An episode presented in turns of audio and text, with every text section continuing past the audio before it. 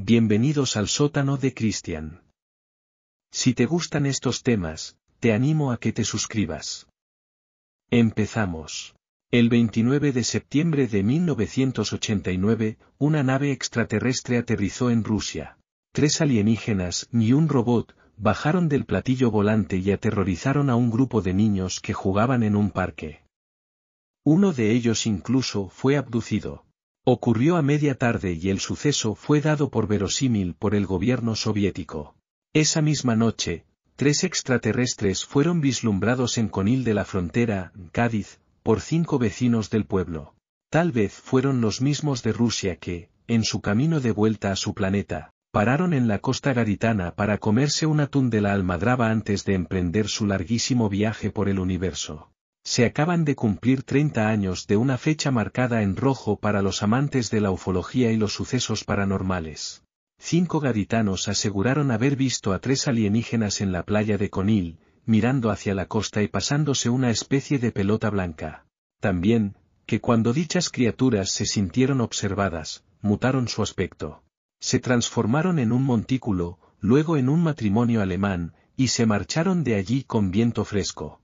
Si suena increíble, más extraño todavía resulta que ese mismo día se produjese el supuesto aterrizaje de una nave extraterrestre en Bourenech, una ciudad 600 kilómetros al sur de Moscú.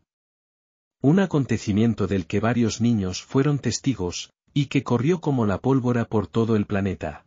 La agencia TAS, el organismo oficial de comunicación de la ya agonizante Unión Soviética, le dio tanta credibilidad que redactó un teletipo explicando que los alienígenas acababan de llegar a Rusia. Los medios españoles fueron los que le concedieron más credibilidad al suceso, los que lo difundieron más rápido y los que le dedicaron una mayor cobertura. Con el tiempo se concluyó que aquella historia podía ser una maniobra propagandística de la URSS. Pero, ¿qué explicación tiene lo que vieron los cinco de Conil? Extrañas luces en la playa. Isabel Sánchez, Lázaro Sánchez, Pedro Sánchez, Loli Bermúdez y Pedro González. Cinco amigos de Conil de la Frontera, de entre 20 y 30 años, que llevaban varios días con la mosca detrás de la oreja. Desde su pueblo se veían unas extrañas luces en la costa cuya procedencia nadie sabía explicar. Era 29 de septiembre, ya había empezado el otoño y no quedaban bañistas en la zona. Bajaron los cinco a la playa desierta y al filo de la medianoche vieron algo que les cambió sus vidas, dos seres de 2,15 de altura, con túnicas blancas, que se pasaban una esfera de luz. Tenían un aspecto parecido a personas, pero, aseguraban y aseguran todavía hoy los cinco gaditanos, no lo eran. No tenían ni siquiera rasgos faciales. No eran humanos, sino humanoides. Ninguno de nosotros iba bebido ni consumía drogas, aclaraba Pedro González en una entrevista concedida al programa de Radio Milenio 3 de Iker Jiménez. Lo dice porque, tras explicar en el pueblo lo que habían presenciado, hasta la policía les hizo un seguimiento para saber si esos jóvenes eran dados al consumo de sustancias psicotrópicas. Pero no. Se trataba de cinco jóvenes del pueblo, respetados, centrados y poco dados a las fiestas. Una pareja de guiris. Pedro González lo recordaba así, se sientan y empiezan a intercambiarse una esfera blanca de mano a mano. El otro Pedro, Sánchez, otro de los chicos que bajaron a la playa esa noche, tenía unos prismáticos y vio a un tercer ser que tenía más envergadura, unos tres metros y la cabeza bastante más grande y blanca. Es una persona que es muy nerviosa y salió corriendo. Lo intenté frenar para preguntarle qué había visto y me dijo que un ser de tres metros con la cabeza muy grande y vestido de negro, le explicaba a Pedro González a Iker Jiménez, añadiendo que habían dejado huellas de pie de casi medio metro de largo. Cuenta este testimonio que, cuando los extraños seres se vieron observados, hicieron una especie de montículos para ocultarse. Desaparecieron así de su campo de visión, para volver a aparecer unos minutos más tardes transformados, esta vez sí, en una pareja de guiris. Un hombre rubio vestido con vaqueros y una mujer morena con falda. Ambos se marcharon de la playa sin decir ni pío, mientras el tercer humanoide se quedó en la playa envuelto en una neblina. Investigaron después los gaditanos quién era esa pareja. Lo que descubrieron les inquietó todavía más. Resultó que eran dos turistas alemanes que estaban hospedados en un hotel del pueblo. Esas identidades, sin embargo, correspondían en efecto a una pareja alemana, que no había viajado en jamás a nuestro país. El incidente Bourenech, entonces todavía no se sabía en España, pero horas antes había acontecido otro hecho similar a 5.000 kilómetros de allí. En la ciudad industrial de Bourenech, Rusia, a 600 kilómetros al sur de Moscú, unos niños jugaban en un parque cuando tuvo lugar el suceso más impactante que vivieron jamás. Descendió del cielo una nave espacial y de ella bajaron tres seres de tres metros de altura y un pequeño robot. Los testigos se quedaron paralizados. Uno de los niños fue abducido por los visitantes, apareciendo minutos después en otro punto del parque totalmente aturdido y sin recordar nada de lo sucedido. Los supuestos alienígenas chequearon el lugar y, varios minutos más tarde, se marcharon de allí, dejando una especie de piedra cuya composición no se parecía en nada a ningún material de la Tierra. Esa fue la versión que dio la agencia TAS, el altavoz oficial del gobierno de la Unión Soviética. Tal vez aquello fuese lo más extraño del suceso, que la URSS lo contase. Más incluso que el aterrizaje de una nave espacial. Y es que la URSS era el país más hermético del planeta. El mismo gobierno que había intentado ocultar el desastre de Chernóbil tres años antes. Glasnost, pero en 1989 languidecía el régimen comunista. Eran tiempos de cambio, de Gorbachov, de perestroika, de aperturismo y de certeza de que el telón de acero estaba por caer. Época del glasnost, que en ruso quiere decir, transparencia, y que venía a ilustrar el cambio de paradigma entre los dirigentes soviéticos, todo lo que antes se ocultaba, ahora se explicaba al pueblo sin tapujos ni, al parecer, sin demasiados filtros. España y la URSS no tenían relaciones diplomáticas, pero las respectivas agencias de información tenían muy buena relación tanto, que el corresponsal de TAS en España trabajaba en las oficinas de EFE, en la calle Espronceda de Madrid, y los de EFE en Rusia trabajábamos en las oficinas de la TAS, cuenta Miguel. Ese fue el motivo por el que en España se conoció el suceso antes que en ningún otro país. Al día siguiente ya estaba Miguel Vas en donde se encontró con los niños testigos de tan surrealista acontecimiento. Yo no sé lo que pasaría en realidad, pero lo que tengo claro es que no parecían estar mintiendo. No era una broma que se habían inventado unos críos. Todos coincidían en lo que habían visto e incluso se discutían entre ellos por detalles, de si aquello era rojo o azul, explica el periodista. Para dilucidar cualquier tipo de dudas, Miguel les dio lápiz y papel y les pidió que dibujasen a los extraterrestres. Los chicos lo hicieron y los dibujos fueron todos muy similares entre sí.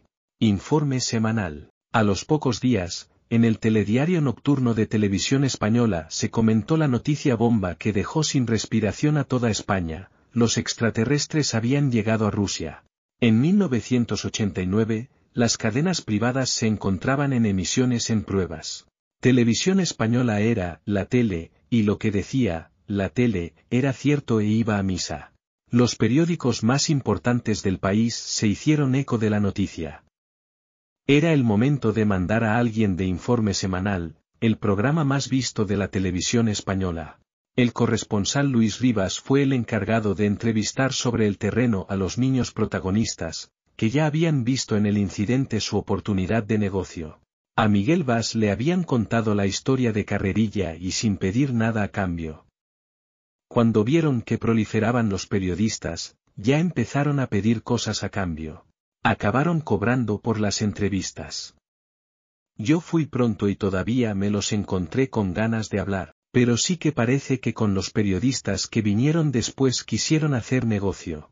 Hay que entender que la URSS entonces era un país en el que la pobreza era extrema y cualquier ayuda era buena. Cuenta Rivas, que hizo el informe semanal desde allí. Cree Luis Rivas que aquel programa acabó viralizando la noticia en España. El ABC le dedicaba varias páginas, con unos dibujos que ilustraban el supuesto aspecto de los alienígenas. La revista Tiempo daba el suceso en portada, con la frase Ya están aquí.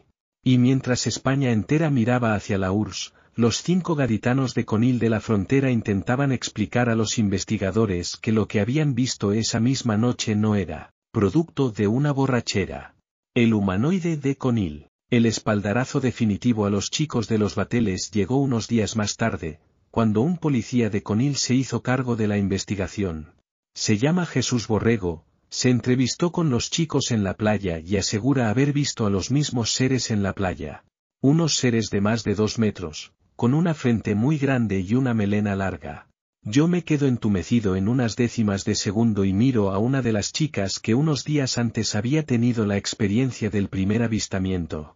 Le pregunté, Loli, ¿tú qué piensas de esto? Y ella me contestó que eran los mismo que habían ellos días antes. Jesús Borrego y los cinco amigos se dispusieron a seguirlos, pero no pudieron alcanzarlos. Había luna y los barridos del faro de Trafalgar y de Roche. Veíamos perfectamente a la pareja yendo en dirección al mar. En un momento desaparecen. Bajamos el escalón de tierra seca a tierra mojada, pero ellos ya habían desaparecido. En la arena de la playa vieron unas huellas de pie muy grandes que se perdían en el agua. Y aunque investigaciones posteriores sostienen que lo que habían visto aquellos gaditanos eran en realidad dos operarios británicos de una red de telefonía que estaban trabajando, Pocos en Conil dudan de que aquello sucedió en realidad. Gente del pueblo y de municipios aledaños, como Rota, aseguran haber visto, algo, aquella noche. Sean luces o movimientos extraños en el cielo. Y aunque nunca más volvieron a aparecer seres semejantes a los de aquella fantástica jornada del 29 de septiembre de 1989, los humanoides de Conil de la frontera pasaron a formar parte del imaginario del pueblo de inmediato. De hecho, en la casa del terror de Conil existe una figura de cera que imita a aquellos dos seres que supuestamente fueron avistados por cinco amigos y un policía. Para muchos es casi la mascota del municipio. ¿Qué pasó en Conil? Los que vivieron el suceso de Bourenet concluyen que aquello pudo ser una maniobra de propaganda soviética. Una forma de hacerse visibles en el mundo entero. De demostrar que la Ursia no era aquel gigante opaco, sino un país transparente, que explicaba hasta las noticias más inverosímiles. Que reconocían que habían perdido la Guerra Fría y que el régimen estaba a punto de caer, pero que en todo aquello de la carrera espacial todavía tenían mucho que decir, porque los extraterrestres les habían elegido a ellos para visitar la Tierra. En España se le dio muchísimo eco a aquella supuesta noticia, pero su publicación tuvo lugar varios días después de aquel 29 de septiembre. Los cinco de Conil no podían estar sugestionados aquella noche, porque los rusos aún no habían levantado la liebre. Aquellos cinco jóvenes gaditanos ya no son tan jóvenes, pero siguen asegurando que vieron a dos extraterrestres convertirse en un matrimonio alemán que se largó de la playa de los bateles para no volver. Ellos se fueron, pero a los gaditanos les dejaron delegado una leyenda que sí que llegó para quedarse. ¿Qué pasó exactamente en Conil? ¿Fueron los mismos extraterrestres que aterrizaron en la Unión Soviética? Tal vez. Pero Bourenech es muy frío y de secano. Igual los alienígenas decidieron despedirse de la Tierra pegándose un bañito en la maravillosa costa gaditana. Eso confirmaría que las playas de Cádiz no son solamente las mejores de España, sino también de todo el universo. Os pido por favor que busquéis en Google los dibujos que hicieron de estos seres, son increíbles. Aquí terminamos este episodio. Te animo a que te suscribas si te gustan estos temas, y si ya estás suscrito, gracias. Espero que te hayas entretenido en mi sótano.